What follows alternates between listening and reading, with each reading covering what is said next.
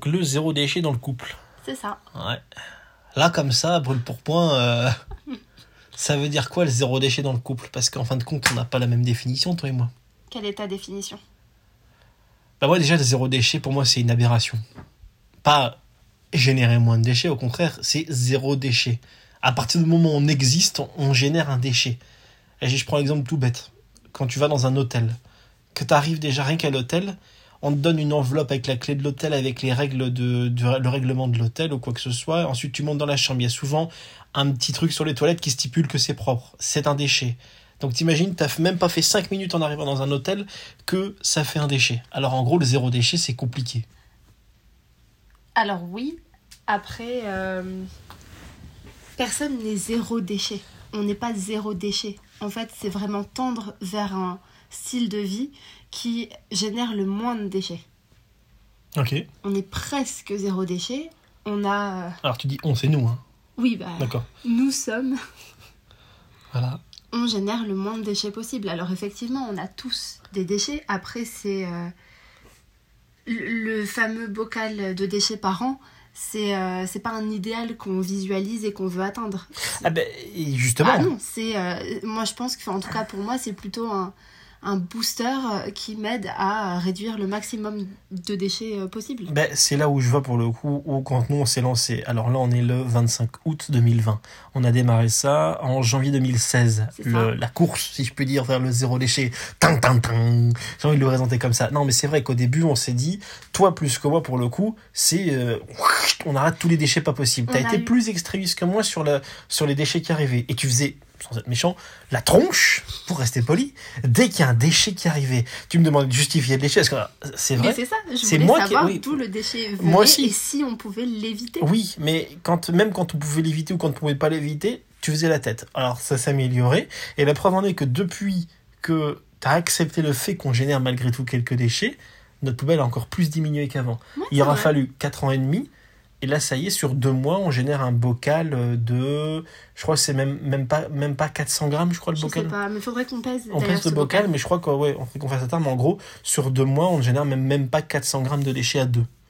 Donc quand même, il y a une belle évolution dans tout ça. Ouais, il y a une belle évolution. Après, euh, effectivement, on a eu euh, deux rythmes complètement différents. Alors et, toi, c'était euh, lequel ton rythme? Bah, clairement, moi, c'était. euh, C'était, il était quand même plus drastique que le tien.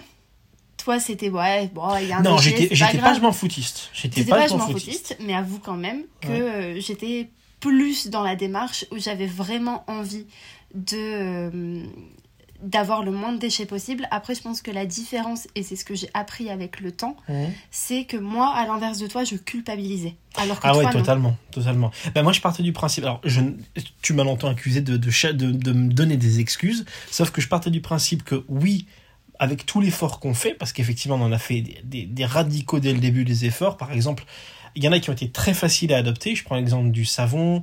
Euh, on est passé au savon de Marseille pour très vite pour beaucoup de choses. Le dentifrice, on, est, on a commencé, on a eu plusieurs étapes. On a eu un dentifrice solide dans une boîte en métal qu'on rechargeait. Aujourd'hui, on est très loin puisqu'on fabrique nous-mêmes notre dentifrice. Il y a eu quoi d'autre? Le, Mais c'est ça, en fait, Les sacs en tissu pour le pain, pour les légumes, tout ça. Ça, c'est les déchets qui ont été hyper faciles à ne plus générer. On est d'accord Ouais, carrément. Voilà. Mais euh, il y en a eu d'autres. euh, bah, Il y en a un, par exemple, tout bête que tout le monde a, l'emballage des rouleaux de PQ, quoi. Bah ouais, Voilà. mais c'est grave. voilà. Alors, certains nous diront, oui, vous pouvez l'acheter en vrac.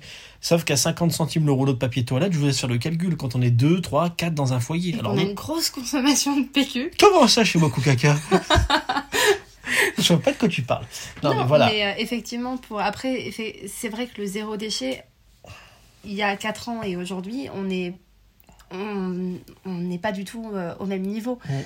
Euh, Au-delà de générer moins de déchets qu'avant, c'est aussi. euh, Ça, on est content quand même. Ouais, mais ce que je veux dire, c'est que on a aussi appris de nous-mêmes. On, effectivement, on avait ce dentifrice solide euh, qu'on rechargeait Ouais. et au final, on s'est rendu compte que c'était pas trop ce qui nous allait. Puis au-delà de ça, c'était pas terrible. On l'a créé nous-mêmes, donc on a fait la poudre de la famille presque zéro déchet Mhm. et c'est ça a été la révélation. On a kiffé, mais dès le départ. Et, euh, et voilà, en fait, c'est ça. Ce qui est bien aussi avec le zéro déchet, c'est qu'on adapte au fur et à mesure. On va, on est passé bah, des bouteilles de shampoing ou de gel douche à du savon euh, solide. Ouais. Et ça, pour le coup, toi comme moi, ça a été euh, Ça a été Ça assez évident, assez même, euh. assez même logique pour le coup. Parce qu'il y a des trucs, si je Alors que reprends à l'inverse de toi, j'ai quand même une grosse masse de cheveux et euh, des cheveux Ah, pourtant, ça a peut-être. enfin, ça- Et ça s'est super bien passé Ouais, dès le ouais. départ. C'est clair que oui, bon, voilà, pour le coup, on- la différence homme-femme. Alors, toi, t'as jamais été dans les, dans les produits, machin, bidule chouette, euh, euh, shampoing, après shampoing, après shampoing, pendant shampoing, sur shampoing, over shampoing et, et mousse anti-shampoing. Toi, t'as jamais été comme ça. T'avais, euh, voilà, ça, je suis très content de là-dessus. Juste mais un shampoing. Juste un shampoing. Moi, je, je veux dire, j'étais dans le cliché du mec, euh, le shampoing sert de gel douche. Et alors aujourd'hui, c'est vrai que pour le coup, ça a été beaucoup plus facile pour moi de passer à un shampoing en tube à un shampoing solide. Et en fin de compte, par contre, moi, le shampoing solide, je suis très content. Parce que c'est beaucoup plus agréable pour le transport. Alors là, il n'y a aucun risque que le flacon explose. Oui, c'est vrai que la scène de Ross dans Friends. Ah, tout de suite. impossible. Premier épisode, tu parles de Friends, forcément. La vie est une référence à Friends. Ouais. Non, mais c'est vrai. C'était, je veux dire, si Ross avait été zéro déchet, il n'y aurait pas eu de problème. c'est pas faux.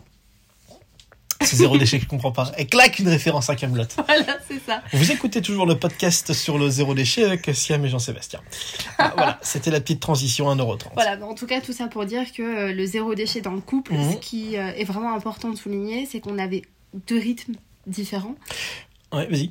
Et euh, moi, c'est vraiment ce côté culpabilisé. Ok, alors moi j'ai une question. Est-ce que selon toi, on s'est engueulé en 80 sur le zéro déchet? Alors déjà qu'on alors je vais reprendre la phrase. On ne s'engueule pas souvent. On est souvent pas d'accord.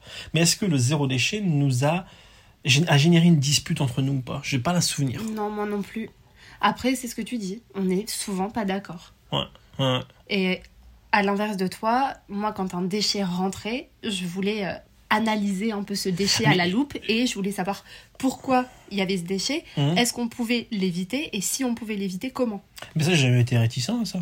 C'est juste qu'à l'inverse, tu avais Mais- un truc en plus, c'était que tu culpabilisais, comme tu disais. Oui, mais tu partais aussi du principe que comme tu faisais, on faisait déjà beaucoup de choses, Mhm. Bah, c'était pas grave, ou c'est pas grave de générer un déchet. c'est ça. Moi, Alors, ça- je suis d'accord avec toi. Aujourd'hui, avec le recul, ça me fait chier clairement dès que je génère un déchet. Mais je prends un exemple tout bête du café. C'est Ouais. un exemple, le café. Le café, euh, on a plusieurs options. On peut l'acheter en vrac, tout ça. Sauf qu'on a, par ton expérience dans un café de spécialité, tu as découvert ce que c'était que le vrai café, le bon grain de café. Aujourd'hui, ce café-là, on ne le trouve pas en vrac. Ah, Tu peux euh, essayer d'aller voir ton, ton barista dans ton café de spécialité Oui, et lui demander d'acheter ton café en grain. Ouais, Après, c'est plus compliqué parce que c'est très rarement possible. après, faut. Alors, oui et non. Sur l'île, bah, il y a que trois. Enfin, il Voilà. y a- il y a Oui, on prend l'exemple de Lille, bien évidemment. Voilà, Peut-être que sur Paris, sur Bordeaux, où il y a une grande scène du café spécialité, je crois, c'est ça À Bordeaux. ouais. Voilà, euh, ça peut être autre chose. Mais euh, voilà, ben, aujourd'hui, on génère des cafés d'emballage, emballages de café. ben, oui et non.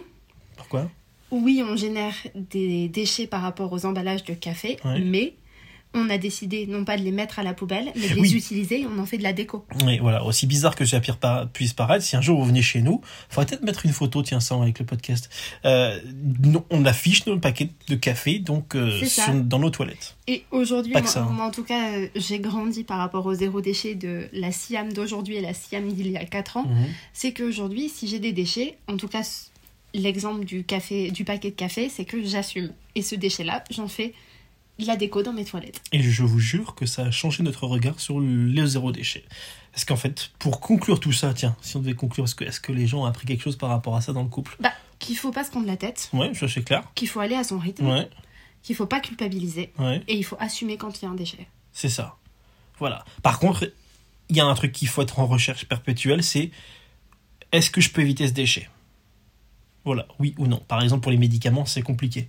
La pilule, le doliprane, n'en sais rien. Si on a un traitement, je veux dire, moi par exemple, j'ai eu un traitement pour mes intestins, voilà, disons-nous, et ben j'avais un déchet, je ne pouvais pas faire autrement. C'est ça, et on n'a pas d'enfant non plus. Voilà, nous on n'a pas d'enfant, effectivement, on a cette chance. Donc, Enfin, euh, cette chance, pardon, excusez-moi. Je suis désolé. Ce je- C'est notre façon de voir les choses. Ce que je veux dire, c'est que euh, pour X raisons, on n'a pas non plus ce, ce recul de parents où euh, tu t'auras beau faire attention et euh, tu vas quand même générer des déchets.